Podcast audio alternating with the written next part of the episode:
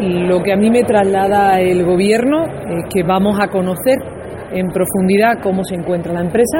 y que evidentemente tiene que haber una apuesta por el empleo y por esta empresa que es fundamental en Andalucía y en España. Una empresa que tiene talento, tiene gente muy formada, tiene una tecnología de primer nivel,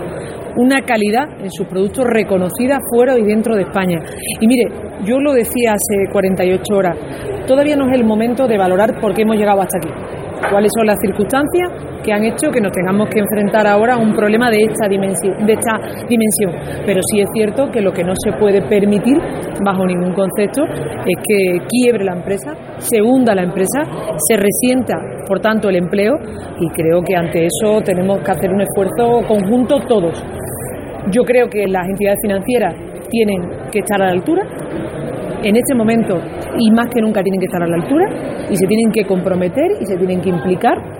Y después evidentemente las instituciones tendremos que estar también eh, pendientes de que se produzca, como le decía, una salida, una solución que sea favorable a los intereses de los trabajadores, a la actividad productiva, a una actividad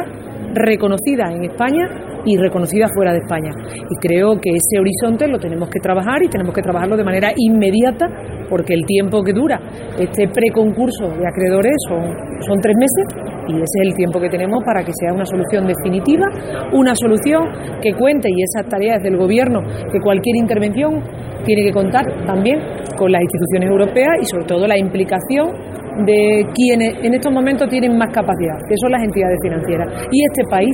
se endeudó, se entrampó para ayudar al sistema financiero. Y ahora el sistema financiero en España tiene que dar también la cara en un momento de dificultad en una empresa que estoy convencida que no solo tiene solución, sino que tiene futuro